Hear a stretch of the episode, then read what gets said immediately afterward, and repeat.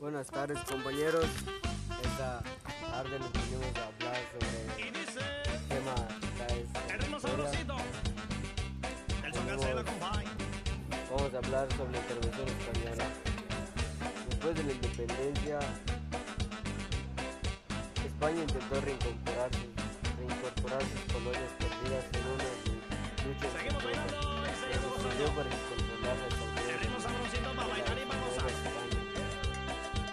primer intento se realizó en 1827, dirigido por el fraile Joaquín Jiménez, pero fue sofocado y originó una ley de ejecución inmediata de todos los españoles que Pura música selecta.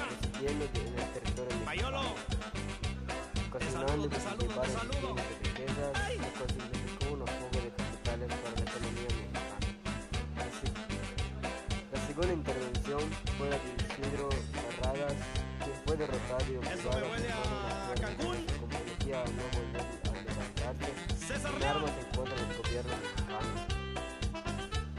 España nunca reconoció la independencia de México durante la vida de. Fernando VII.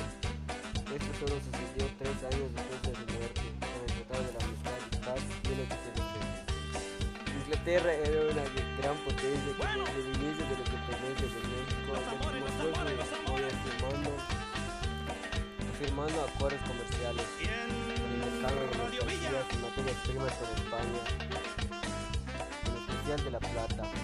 Sus intervenciones fueron para actuar como mediador entre, entre la Nueva España, llegando así